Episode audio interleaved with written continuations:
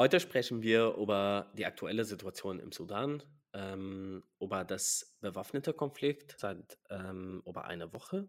Mein Name ist Tarek Laus. Ich moderiere die Folge heute mit meiner Kollegin Wiebke Judith. Hallo Wiebke. Hallo Tarek. Ja, die Folge heute haben wir nicht so richtig eigentlich eingeplant, ähm, aber weil sich jetzt eben im Sudan seit dem 15. April die Lage ziemlich zuspitzt und ja ein ja, militärischer Konflikt zwischen dem Militär und den sogenannten Rapid Support Forces, so einer Art paramilitärischen Gruppe, entstanden ist, fanden wir es wichtig, jetzt auf diese aktuelle Situation zu reagieren und äh, du, Tarek, hast ja auch gemeinsam mit unserer Kollegin Nora mit Mustafa gesprochen, der selber aus dem Sudan stammt und bei unserer Partnerorganisation, dem Flüchtlingsrat Brandenburg, arbeitet. Ja, Mustafa ist ähm, seit über zehn Jahren politisch aktiv, war im Sudan und ähm, seit ein paar Jahren lebt Mustafa in Deutschland. Der hat uns ähm, gestern davon berichtet, wie dramatisch die Situation vor Ort ist. Es gibt Berichte über Hunderte von Toten, über Tausende von verletzten Menschen. Menschen leben ohne Strom, ohne medizinische Versorgung. Die Situation ist sehr dramatisch. Das hat Mustafa auch gestern ähm, ausführlich berichtet. Deswegen hören wir jetzt in dem Interview rein. Das Interview mit Mustafa haben wir am 25.04. geführt. Seit letzten Samstag ähm, Situation von humanitärer Situation von Menschen, von medizinischer Versorgung ist ähm, einfach eine Katastrophe. Ähm, mehr als 70 Prozent die Krankenhäuser in die Hauptstadt sind äh, äh, nicht mehr äh, da, da für, die, äh, für die Menschen da. Äh, und es gibt auch natürlich auch äh, Internetbruch seit letzten Dienstag und kam wieder Mittwoch und gestern Abend hatten wir auch Internetbruch und hat so ein sechs, wir haben so ähm, acht Stunden konnten wir mit niemand auf die Erde kommunizieren.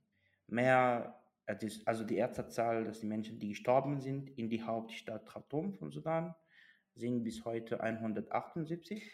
Äh, aktuell sollte eigentlich ab gestern 12 Uhr, ab 0 Uhr einer äh, Bau, äh, so, äh, Feuerpausezeit sein. Um 1 Uhr morgens haben wir um eine Stadt heiße Guinea, liegt im Westen von Sudan.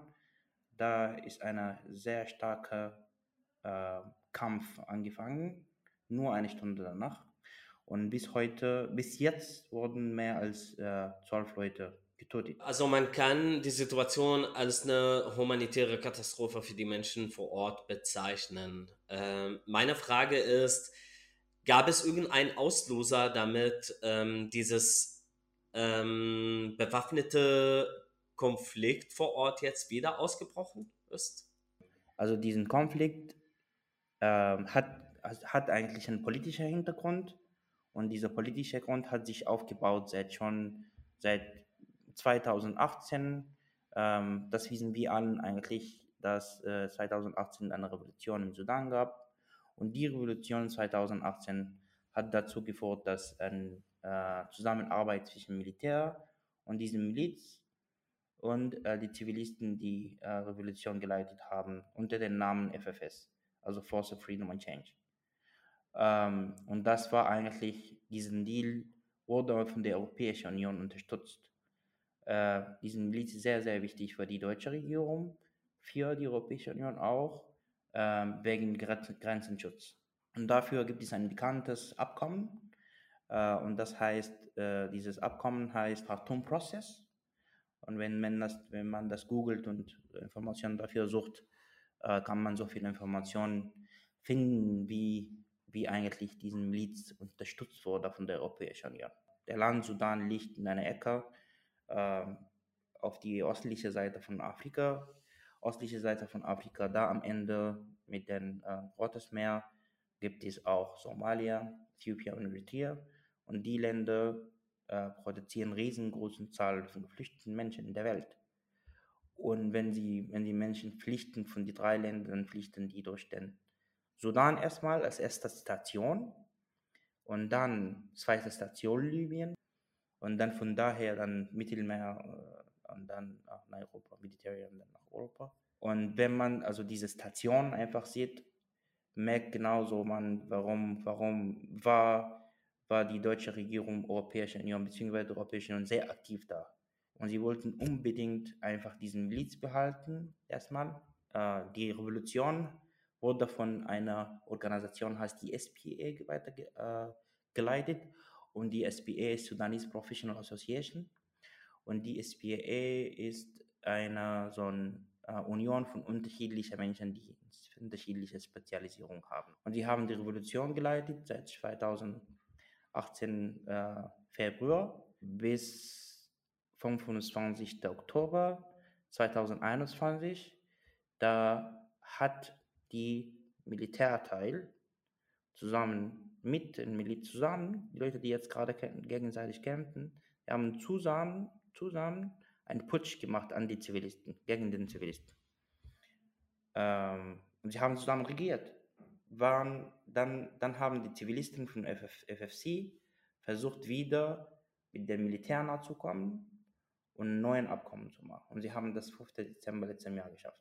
Aber das Problem ist, die Islamisten von die 1989, die regiert haben, also Bashir und sein Crew und eine Partei, National Congress, ähm, sie, haben, sie haben so viele Menschen von ihren äh, Muslims Brotherhood innerhalb des Militär gebaut. So viele Leute, die jede Abteilung äh, geleitet haben, äh, die sind Islamisten.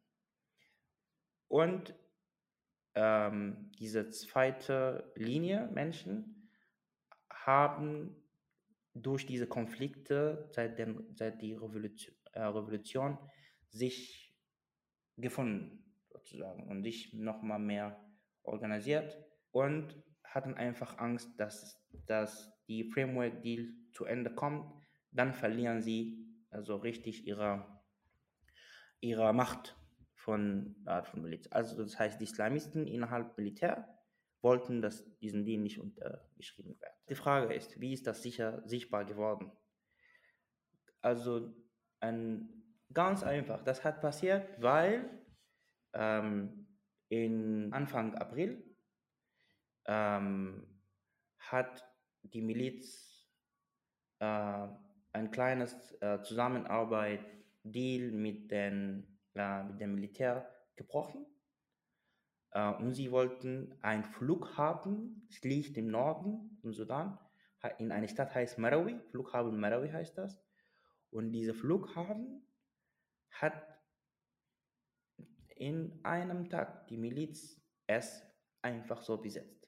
Ähm, und dann kam die Militärleiter, also der offizielle Sprecher der Militär, Abdelhamid heißt er, kam in, äh, in den äh, Medien und dann hat er gesagt, äh, diesem Land äh, Bruch äh, äh, müssen wir schützen. Also dem Land Sudan müssen wir schützen, unsere Aufgaben, die Miliz zu attackieren und so. Das war Freitag.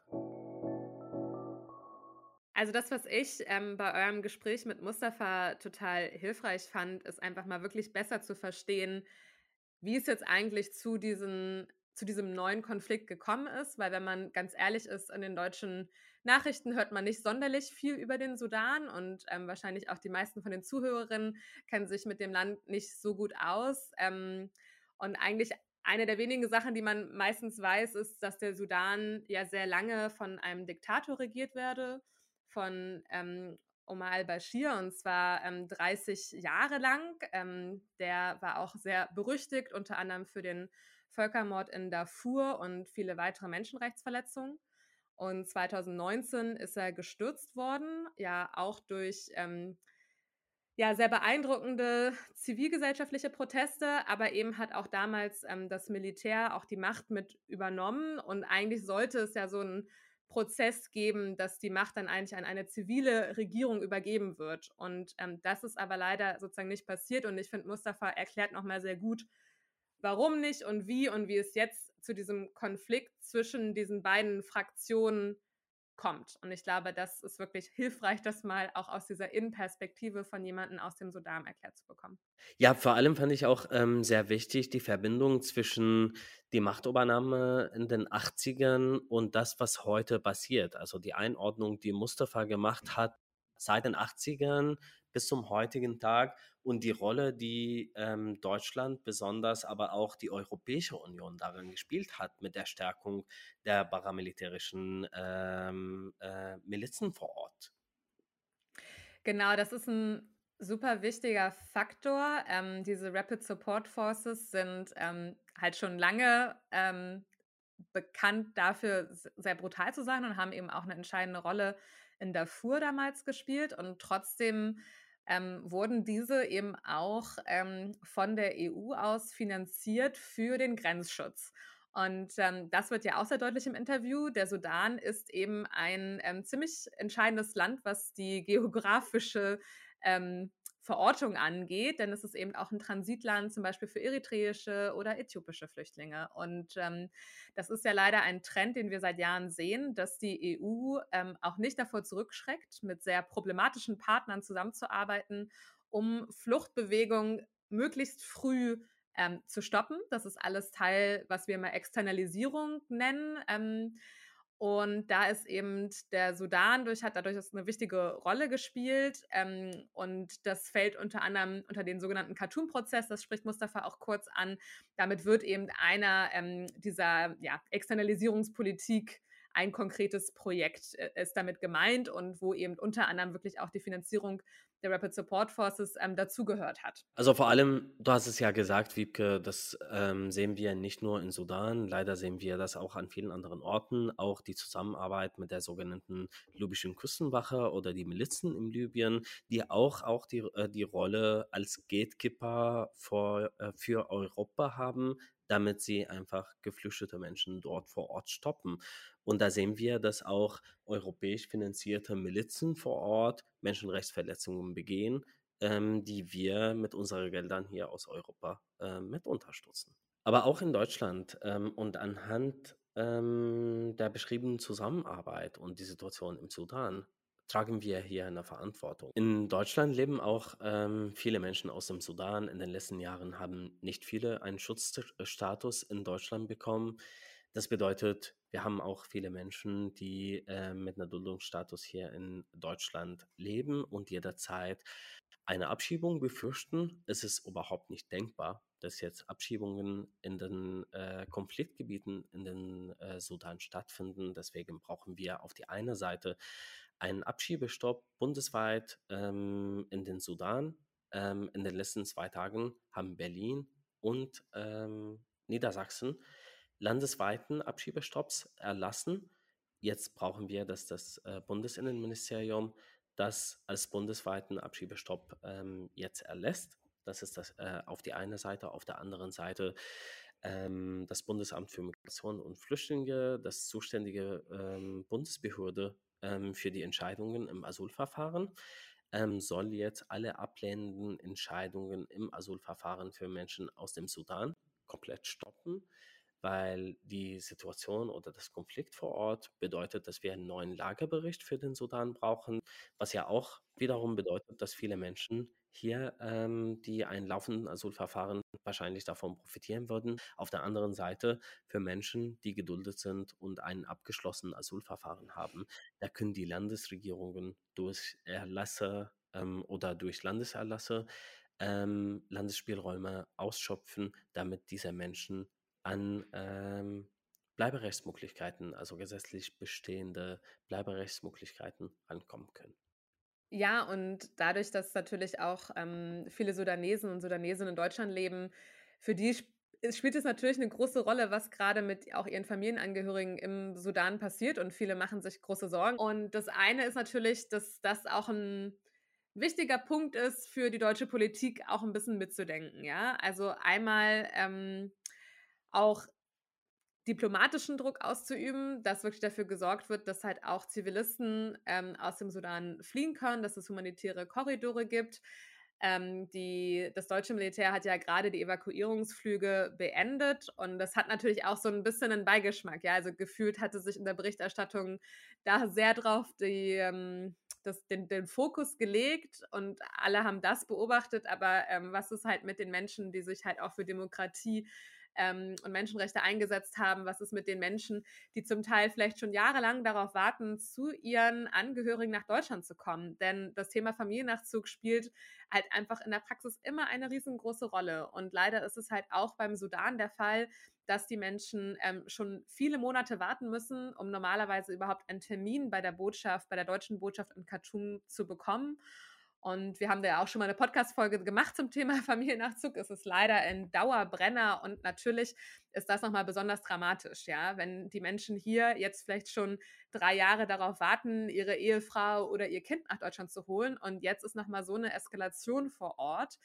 Ähm, auch da ist es halt wichtig, dass Deutschland jetzt dafür sorgt, dass diese Verfahren schnell entschieden werden, dass halt auch die Botschaften in den Nachbarländern sich jetzt um diese Verfahren mit kümmern. Also da muss man wirklich einen ganzheitlichen Ansatz quasi jetzt sehen und ähm, eben auch wirklich nicht nur sich um die deutschen Staatsangehörigen kümmern, ja, das ist natürlich die Aufgabe, das ist auch alles richtig und gut, aber eben auch wirklich zu schauen, was kann man ähm, für die Menschen machen, die jetzt eben ähm, von diesem militärischen Konflikt betroffen sind vor Ort. Da hast du recht, Wiebke. Das bedeutet aber auch nicht nur für Menschen aus dem Sudan, sondern auch für Menschen aus den Anrainestaaten. Also das bedeutet für Menschen aus Eritrea und Somalia, die auch ähm, auf ihre Termine in den deutschen Auslandvertretungen in dem Sudan, dass sie jetzt diese Möglichkeit nicht mehr haben. Das deutsche Außenministerium muss dazu sorgen, dass diese Termine in den Anrainestaaten von Sudan dann wahrgenommen ähm, werden können, wie zum Beispiel in Ägypten. Ja, die Situation im Sudan entwickelt sich natürlich stündlich weiter und wir wissen nicht, wie es in den nächsten Tagen weitergeht. Wir haben den Podcast jetzt am 25. und 26. April aufgenommen. Es kann aber natürlich sein, wenn ihr jetzt ein paar Tage später ähm, euch das hier anhört, dass sich da auch schon einiges Neues wieder ergeben hat. Ähm, wir möchten nochmal explizit Mustafa Danke dafür sagen, dass er sich die Zeit genommen hat, auch in dieser schwierigen Situation, auch für ihn persönlich mit uns zu sprechen und sein Hintergrundwissen zu teilen. Ja, das war's für den Podcast heute. Und äh, wie immer, gebt uns gerne Rückmeldungen an podcast.proasyl.de oder über Social Media. Und bis zum nächsten Mal. Tschüss.